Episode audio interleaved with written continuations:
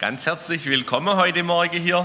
Ähm, ich darf Sie auch alle ganz herzlich begrüßen. Äh, ich war schon eine Weile nicht mehr da, aber ich freue mich immer wieder, wenn ich zu euch nach Sindelfingen kommen darf. Und ich möchte damit anfangen, als ich noch etwas jünger war im Biologieunterricht, so fünfte bis achte Klasse, damals auf dem Gymnasium. Ähm, da gab es zwei Themen, da ist man nicht, oder hat man nicht mit dem Schlaf kämpfen müssen, sondern da gab es diese zwei Themen, da waren wir irgendwie voll dabei. Und ich weiß nicht, ob das vielleicht auch gerade die, die vielleicht noch eher in dem Alter sind, nachvollziehen können oder vielleicht auch wissen, welche Themen ich meine. Das erste Thema, auf jeden Fall die Aufklärung. Da hört man ganz neue Dinge, wie das so funktioniert mit Mann und Frau. Und da passt man ja schon auf, auch wenn es vielleicht ein bisschen peinlich ist. Aber das zweite Thema, das mich irgendwie dann doch interessiert hat, vielleicht auch aus meinem christlichen Hintergrund raus, war die Evolutionstheorie.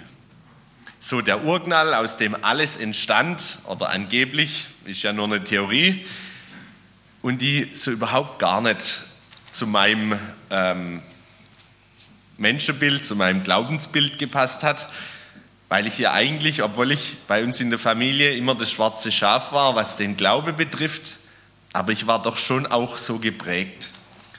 Und für mich in dem Ganzen der Höhepunkt war eben die Annahme, dass der Mensch vom Affen abstammt. Und da gibt es ja so ein bekanntes Bild, wie am Anfang dieser Affe ist und der dann immer aufrechter wird und zum Schluss steht ein Mensch da.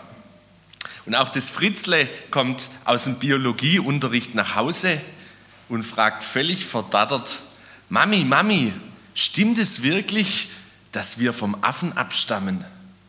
Und die Mutter, die muss kurz überlegen und dann hat sie ihm die Antwort. Fritzle, ich muss dir wirklich sagen, bei mir bin ich mir da nicht so sicher. Aber Papi, der auf jeden Fall. Also stammt der Mensch vom Affen ab? Dieser Frage will ich heute nicht in erster Linie auf den Grund gehen. Aber ich glaube, dahinter steckt noch eine andere Frage, nämlich die, woher kommen wir und wozu sind wir bestimmt? Und dem möchte ich heute so ein bisschen hinterhergehen. Und ich habe im Vorfeld im Internet äh, nach ein paar Bildern, die das vielleicht auch verdeutlichen, gesucht. Und ich habe eins gefunden und ich fand es wirklich witzig. Also ihr könnt es mal bei Google nachschauen, äh, stammt der Mensch vom Affen ab und dann auf Bilder gehen. Da ist der Prinz Charles und nebendran ein Schimpanse und gewisse Ähnlichkeiten sind ja schon vorhanden. Aber ich habe gedacht, das kann ich nicht mit hierher bringen. Also ich habe Respekt vor dem englischen Königshaus, aber irgendwie war es ja schon witzig. Aber ich glaube, da steckt ganz viel dahinter. Und es ist gar nicht so einfach, dass man es halt abtut. Aber ich möchte mit uns heute in die Bibel schauen. Und wir haben in Dagersheim so eine Predigtreihe passend zum Lutherjahr das glauben wir und da eben Gottes Ebenbild im Menschen. Also darum soll es heute gehen und ich habe das so ein bisschen unterteilt. Und ich möchte anfangen ganz am Anfang der Schöpfung, zu Beginn der Schöpfung. Ja, funktioniert. Gottes Ebenbild im Menschen. Und ich möchte beginnen mit einem Punkt, der mir da aufgefallen ist. Nämlich, Gott ist sich selbst ein Gegenüber in der Dreieinigkeit. Also wenn es darum geht, dass der Mensch Ebenbild Gottes ist, dann fängt es nicht bei uns an, sondern dann fängt es bei Gott selbst an. Gott ist sich selbst ein Gegenüber in der Dreieinigkeit. Und so spricht Jesus im Johannesevangelium davon, dass er nicht allein sei, wenn die Menschen ihn verlassen, weil er immer noch Gemeinschaft mit dem Vater hat. Und diese Gemeinschaft ist durch Gegenseitigkeit geprägt. Jesus kennt den Vater, der Vater erkennt ihn. Er liebt den Vater und er bleibt in seiner Liebe, steht da im Johannesevangelium. Also da ist in der Dreieinigkeit Gottes, Vater, Sohn und Heiliger Geist, ist schon ein Gegenüber da. Und es ist interessant, Augustinus von Hippo argumentiert, das war so ein Theologe in der Frühzeit, dass es nur durch die Trinität möglich ist, dass Liebe ein ewiger Wesenszug Gottes sein kann. Denn Liebe braucht immer ein Gegenüber. Und jedes frisch verliebte Ehepaar oder frisch verliebte Paar kann mir das bestätigen. Ein nicht trinitarischer Gott, ein Gott, der nicht aus Dreieinigkeit besteht, könnte also erst lieben, nachdem er sich ein Gegenüber geschaffen hat, das er lieben kann. Und so ist es eben so, dass der dreieinige Gott, da er von Ewigkeit her ist, dass er in sich selbst schon dieses Gegenüber der Liebe ist. Der zweite Punkt, also das ist die Basis, dieses Dreieck kennen wahrscheinlich auch die meisten irgendwo aus dem äh, Rallye-Unterricht. Aber das ist der Punkt, wieso sich Gott überhaupt den Menschen als Gegenüber dann auch schafft, den Adam. Diese Ebenbildlichkeit, sie zeigt sich im Paradies. Das steht in der Bibel. Ah, nee, steht nicht in der Bibel, ist meine Behauptung. Der Mensch ist Ebenbild Gottes, weil er als Gegenüber erschaffen wurde.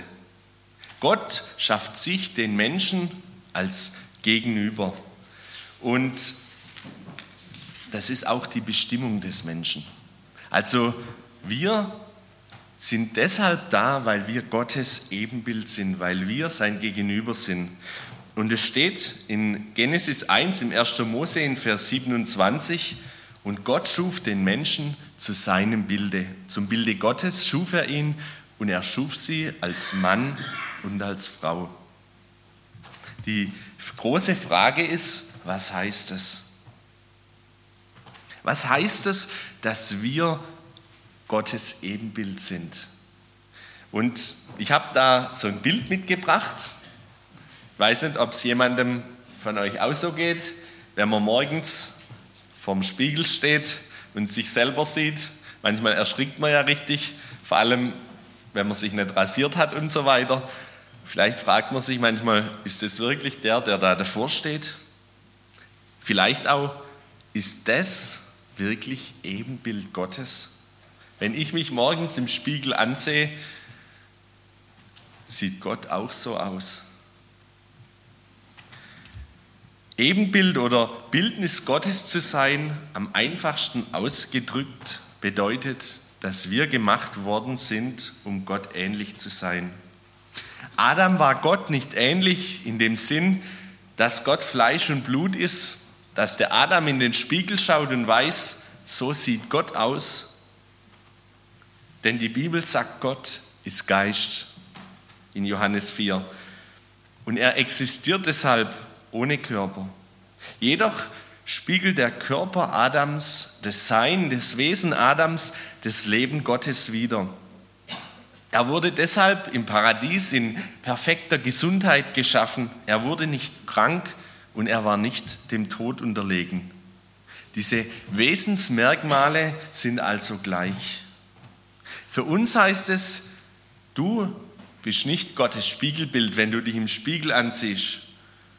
Vielleicht ist es manchmal auch gut so, vor allem wenn das früh morgens ist, sondern wir sind Ebenbild Gottes in unserer Bestimmung.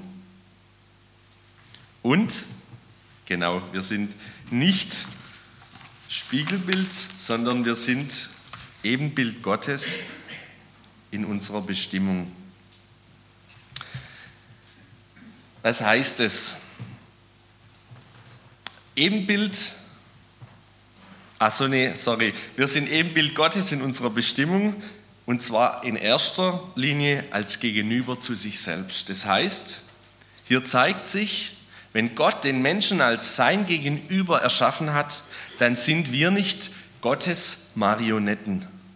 Das heißt, wir sind nicht irgend so ein Gegenüber, das Gott mit so Fäden an der Hand hält, das sich gerade so bewegt, wie er es gern hätte, sondern Gegenüber zu sein heißt, er schenkt uns einen freien Willen. Er schenkt uns, dass wir uns für oder uns gegen ihn entscheiden können. Dass er uns lieben kann, so wie ein Mensch einen anderen Menschen. Gott schafft sich uns als Gegenüber zu sich selbst. Und das Zweite, er schafft uns als Gegenüber zu anderen Menschen. So wie der dreieinige Gott ein Gegenüber zu sich selbst ist, hat er auch viele Menschen erschaffen, die sich untereinander gegenüber sind. Und wichtig ist, dass wir uns das bewusst machen, dass wir selber uns als Gegenüber auch wahrnehmen und akzeptieren. Und ich glaube, ein ganz wesentlicher Punkt dazu ist die kleinste Gemeinschaft, in der eben so ein Gegenübersein stattfindet, die Ehe. Bist du, der du verheiratet bist, deinem Ehepartner ein Gegenüber?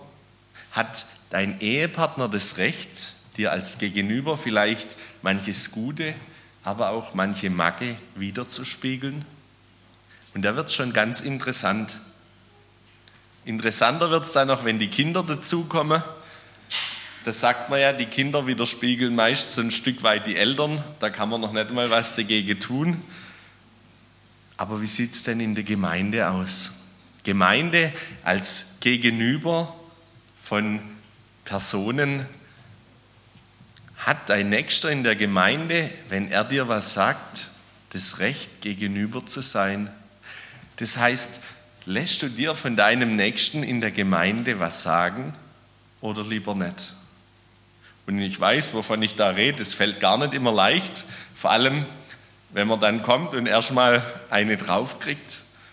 Aber gegenüber sein im Positiven und Negativen, ich glaube, für uns ist es gewinnbringend, wenn wir das so sehen können.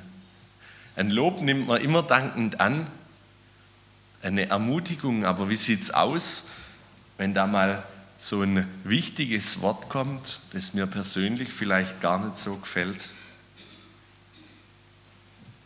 Wir als Gegenüber zu anderen Menschen.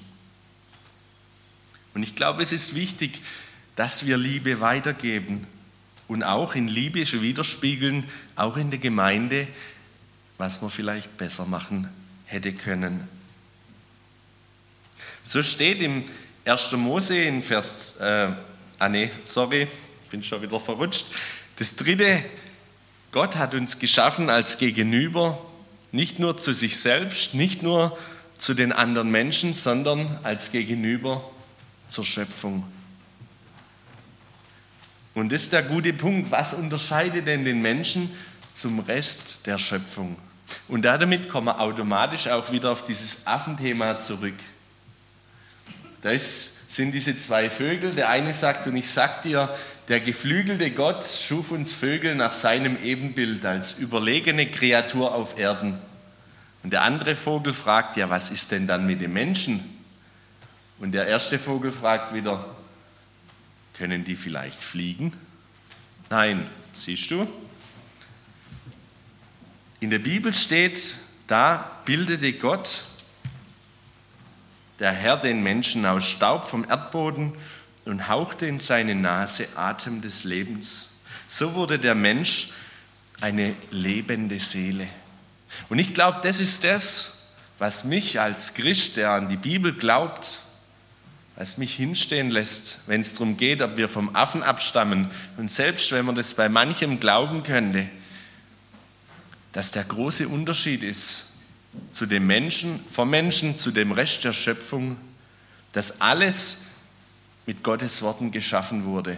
Gott sprach und es wurde, steht da in der Bibel. Aber bei dem einen Punkt, wo es um den Menschen geht, da hat Gott uns auch geschaffen aus Lehm, aus Dreck. Aber als Krönung der Schöpfung hat Gott uns seinen Atem eingehaucht, damit wir eine lebende Seele werden. Und das ist der ganz große Unterschied, der uns zum Rest der Schöpfung, auch zu dem Affen unterscheidet, weshalb es unmöglich ist, dass wir vom Affen abstammen, wenn man die Bibel für voll nimmt. Der Mensch hat also den Auftrag von Gott als Krönung der Schöpfung, sich die Schöpfung untertan zu machen.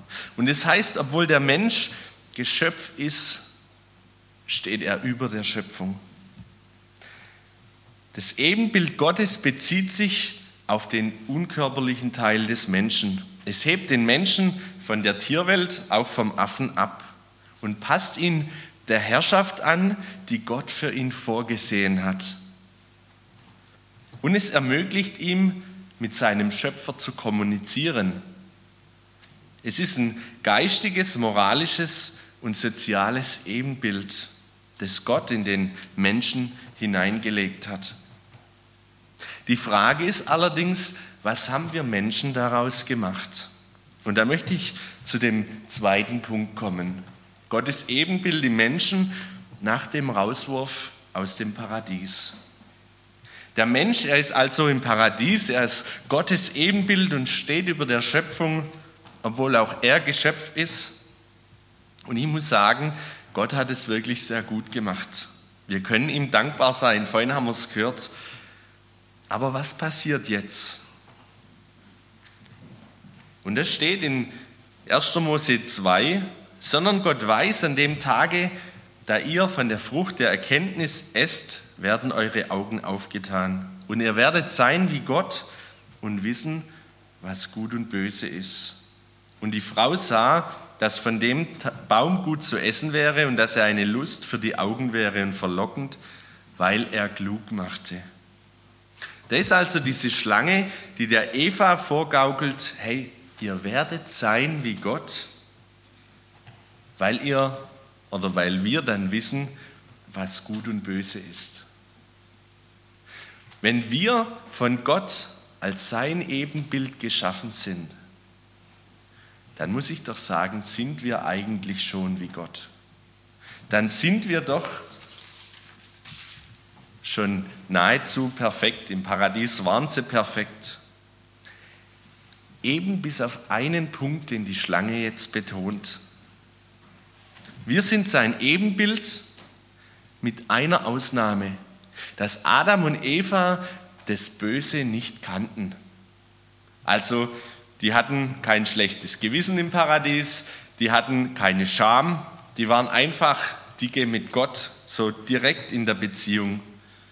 Und jetzt kommt die Schlange und gaukelt der Eva vor, hey, damit du wie Gott bist, ess von dieser Frucht, weil, und das hat sie nicht gesagt, aber im Nachhinein war es ja so, weil du weißt, was böse ist. Wir können uns jetzt fragen, wenn Gott uns doch als sein Gegenüber geschaffen hat, warum hat er dann nicht geschenkt, dass wir wissen, was böse ist? Und ich habe so gedacht, wenn ich mir diese Frage stelle, und es geht vielleicht gerade an die Eltern, die Kinder haben, sind wir als Eltern, also ich bin noch keins, ähm, wir haben noch keine Kinder, aber sind wir da nicht genauso wie Gott? Wenn ich sehe, wie Eltern unsere Kinder erziehen, wenn sie in die Jungschar kommen und so weiter, da merkt man, die Eltern versuchen so lang wie möglich das Böse von den Kindern fernzuhalten. Man versucht seinen Kindern eine gute Erziehung zu geben, eine heile Familie. Selbst die Eltern, die sich scheiden lassen, ist ja ganz oft so dieses Ding, aber die Kinder sollen deswegen nicht drunter leiden. Ich persönlich glaube, das tun sie dann trotzdem, aber die Eltern wollen so lange wie es geht das Böse von den Kindern fernhalten. Man versucht, das Gute vorzuleben und weiterzugeben, zu lieben, wie Gott es auch getan hat. Und ich glaube, genau deswegen hat Gott Adam und Eva damals das Böse vorenthalten. Sie wollt, er wollte ihnen ein unbeschwertes Leben geben. Und an diesem Punkt, die Schlange hat gesagt, damit der Mensch, damit ihr klug werdet, ich glaube, an diesem Punkt schadet das Klugwerden uns allen. Aber der Adam und die Eva, sie sind trotzdem darauf eingegangen, auf diese Versuchung, die die Schlange vorgegeben hat. Und weil Gott uns den freien Willen gegeben hat, lässt er den Adam und die Eva gewähren. Adam, er hatte die Fähigkeit, frei zu wählen, obwohl ihm eine rechtschaffende Natur gegeben war. Und Adam, er traf die falsche Wahl und rebellierte gegen seinen Schöpfer. Und indem er das tat, ruinierte Adam dieses Bildnis Gottes in sich selbst. Denn Gott, und darum sind wir zu seinem Ebenbild geschaffen, er ist ohne Sünde. Gott, in ihm ist keine Sünde. Und indem Adam nun von dieser Frucht gegessen hatte, war in ihm die Sünde. Und seither geht diese Sünde, diese Erbsünde von Generation zu Generation weiter. Und auch heute tragen wir noch Gottes Ebenbildlichkeit in uns. Aber wir tragen auch die Narben der Sünde. Diese Auswirkungen, sie zeigen sich geistig, moralisch, sozial und körperlich. Wir sind Ebenbild Gottes, aber wir tragen in uns die Narben der Sünde. Und so hat sich Adam und Eva also gegen Gott und die Sünde entschieden, obwohl Gott ihn zu seinem Ebenbild geschaffen hat, wird Adam diesem Ebenbild nicht mehr gerecht. Es steckt in ihm, aber der Mensch, er kann sich anstrengen, wie er will. Die Sünde hat ihn getrennt von der Gemeinschaft mit Gott.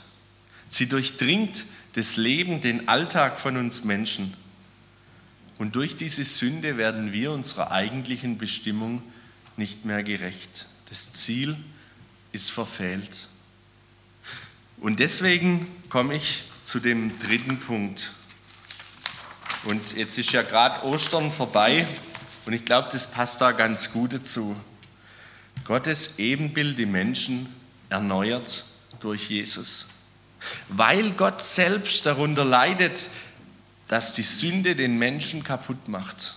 Dass wir Menschen dieser ursprünglichen Bestimmung nicht mehr gerecht werden können, wurde Gott Mensch in Jesus Christus und kam auf diese Erde und macht uns Menschen dieses unmoralische Angebot, uns zu erneuern, damit wir wieder unserer Bestimmung gemäß leben können.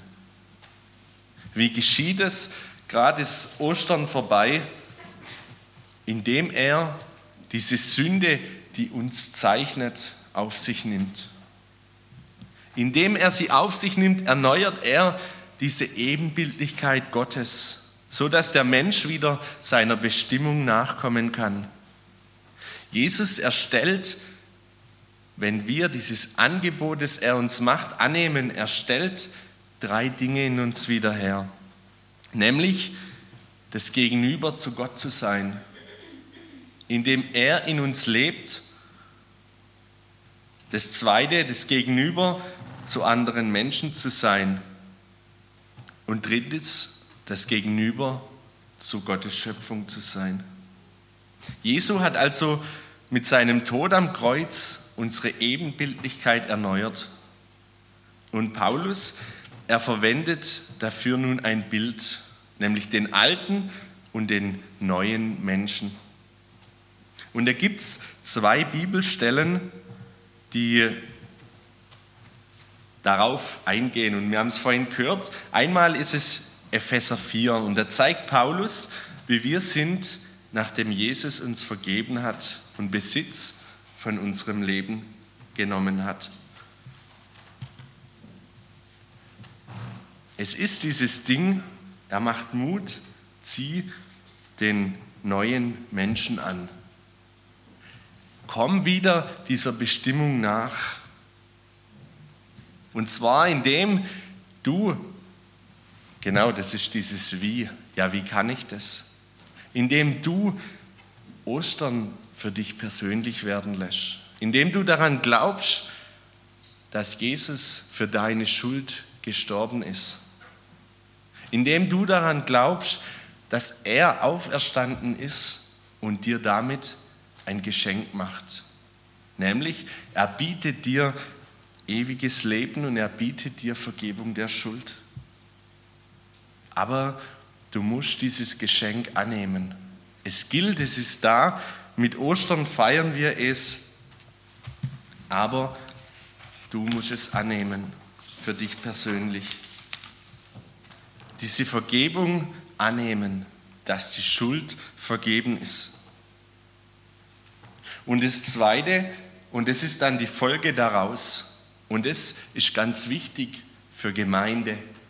Indem du diese Vergebung annimmst, heißt es, Tag für Tag daraus zu leben. Dort, wo ich merke, jetzt ist wieder Sünde in mein Leben gekommen, es ist wieder Schuld in mein Leben gekommen durch mein Verhalten, durch egal was, indem ich wieder neu Tag für Tag diese Vergebung annehme. Indem ich nicht mehr aus dem Tun vor Gott gerecht werden möchte, sondern aus der Vergebung. Und eigentlich ist das was richtig Befreiendes. Ich muss keine Leistung mehr bringen, um vor Gott gut dazustehen, sondern ich darf immer wieder neu seine Vergebung für mein Leben annehmen. Es befreit zum Leben. Und das hat die Folge, dass du in der Gemeinschaft mit Jesus lebst und dich von ihm prägen lässt.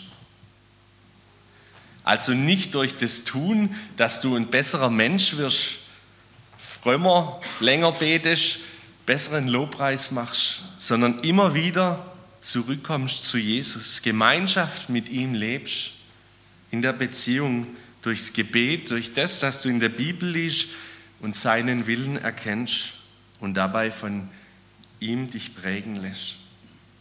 Er möchte dich verändern, aber dazu kannst du durch dein Tun nichts beitragen. Und das ist Heiligung. Wie geschieht Heiligung? Nicht indem ich krampfhaft versuche, und das ist das, was ich gerade gesagt habe, diesem Bild gerecht zu werden, dass ich frömmer lebe wie vorher, sondern durch die Gemeinschaft mit ihm. Und das ist dieses Bild, das verwendet wird im Neuen Testament, dass wir als Rebe an dem Weinstock bleiben, tief verwurzelt. Dass wir nicht auf die Frucht schauen, bin ich jetzt ein besserer Christ, sondern dass wir Jesus suchen, dass wir in ihm verwurzelt werden durch die Gemeinschaft mit ihm. Und ein ganz wichtiger Punkt, genau durchs Bibellesen und Beten, ein ganz wichtiger Punkt, erneuert durch Jesus. Das heißt, und da merkt man, wie es bei einem aussieht. Umso mehr Zeit ich mit Jesus verbringe, und das wünsche ich mir für jeden hier, umso mehr Zeit ich in der Bibel lese, äh, desto mehr erkenne ich, wie Gott ist. Dass ich merke, was ihm gefällt, was ihm nicht gefällt. Und wir waren vor kurzem auf einer Teenfreizeit und da kam ein Mädel zu mir, die war völlig entsetzt. Die ist noch ziemlich jung im Glaube und sie hat gesagt, sie kann Gott nicht verstehen. Ich habe erst gemeint, sie will mich verarschen, aber sie hat es wirklich ernst gemeint. Sie hat gefragt, wenn Gott ein liebender Gott ist, wie kann er dann die Homosexualität hassen? Das war so eine Frage, die mich so ins Nachdenken gebracht hat. Für mich als frommer Mensch, der schon immer irgendwie äh, christlich erzogen war, ist es überhaupt kein Thema. Aber ich habe gemerkt, als ich mit ihr so geredet habe und ihr ein paar Bibelstelle gegeben hat, da hat sie erstmal zu knabbern gehabt. Aber dort, wo ich Zeit in seinem Wort verbringe, dort kommt Gottes Erkenntnis. Und jetzt ist die Frage, wie sieht es denn aus, wenn ich mehr und mehr kapiere, wie Gott tickt? Und ich glaube, daran sieht man, ob man gesund wächst im Glauben. Wie sieht es dann mit meiner Sündeerkenntnis aus? Wie sieht es dann mit dem aus, dass ich merke, hoppla, ich bin eigentlich völlig daneben? Und wenn es um das Thema Heiligung geht, dann muss diese Gotteserkenntnis immer einhergehen mit meiner Sündenerkenntnis. Heiligung heißt umso mehr, dass ich Gott erkenne, wie er tickt, wie er ist. Umso mehr muss ich bei mir erkennen, wie schlecht dass ich eigentlich bin. Dass ich nicht durch meine Leistung vor Gott bestehen kann, sondern, und das ist die Konsequenz daraus, sondern dass Jesus groß wird. Dort, wo ich Gott erkenne, wo ich merke, wie er tickt, sollte das zur Konsequenz haben, dass ich merke, wie groß meine Schuld ist. Und das sollte mir eigentlich zeigen, wie groß Jesus ist. Dass diese Gnade, die er für mich aufbringt, aufgebracht hat, dass die unglaublich groß ist. Dass es mich dankbar werden lässt für das, was er für mich tat. Und das wünsche ich jedem Einzelnen von euch. Und damit möchte ich schließen, dass du erlebst in deinem Leben, wo du Gott besser kennenlernst, dass du merkst, wie groß Jesus ist, weil es allein Gnade ist. Nicht durch dein Tun, nicht durch dein Handeln, sondern allein durch die Gnade Jesu macht er uns zu Ebenbildern Gottes, die neu auf das Ziel ausgerichtet werden, um was es eigentlich geht im Leben. Und ähm, den Dietrich Bonhoeffer, das war ein Theologe, den kennen wahrscheinlich die meisten, da kam auch vor kurzem erst ein Buch raus, der hat dazu einen guten Satz aufgeschrieben. In Niedrigkeit und Gottverlassenheit erkennt der Glaube die Kraft der Nähe Gottes. In Heiligung und Leiden die Kraft seiner Vergebung. Und das ist das, auf was es ankommt. Und das ist das, was ich mir wünsche, dass ihr als Gemeinde lebt. Nicht, dass ich besser werde als Christ, nicht, dass ich irgendwie ein frommeres Leben führe und mich damit präsentiere, sondern dass die Vergebung ganz groß ist und dass die Menschen, die mich anschauen, das sehen. Da steht ein Sünder, aber das Kreuz ist größer. Jesus, er hat für seine Schuld bezahlt und er lebt aus der Vergebung. Und das ist mein Wunsch an euch als Gemeinde, dass ihr heute nach Hause geht, vielleicht auch in der Familie, dass ihr das lebt, Vergebung. Und damit möchte ich schließen und noch ein Gebet sprechen. Vater im Himmel, ich danke dir, dass dein Wort so unglaublich tief ist und dass wir so viel über dich darin entdecken können, aber auch über uns Menschen. Dass dein Wort eigentlich wie so ein Spiegel ist über das, wie ich lebe. Und Herr Jesus, da bitte ich dich, wenn wir uns mit dir beschäftigen und uns mit deinem Wort auseinandersetzen, dass du uns immer wieder zeigst, wie genial du doch bist und dass diese Gnade uns gilt Tag für Tag neu. Herr, du siehst, mit welchen Dingen wir zu kämpfen haben, wo wir sie eigentlich lassen wollen, aber es doch nicht können.